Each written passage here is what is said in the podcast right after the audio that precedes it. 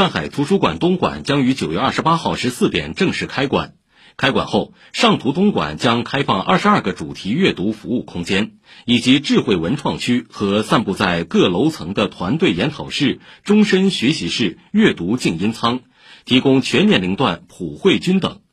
同时，又兼备精准化、个性化的公共文化服务，让这座可阅读的建筑更有温度。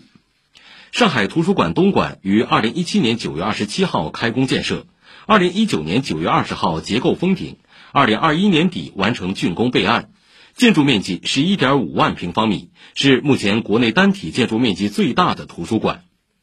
上图东馆开馆大展“真理光芒耀申江”，马克思恩格斯手稿与上海红色风华展围绕百年来马克思主义传播与中国化的伟大历史，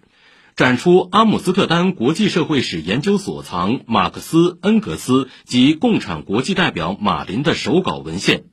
结合上图馆藏近现代文献、老照片、唱片、版画、招贴画等特色馆藏资源，重点揭示上海作为党的诞生地、红色基因的传承发展，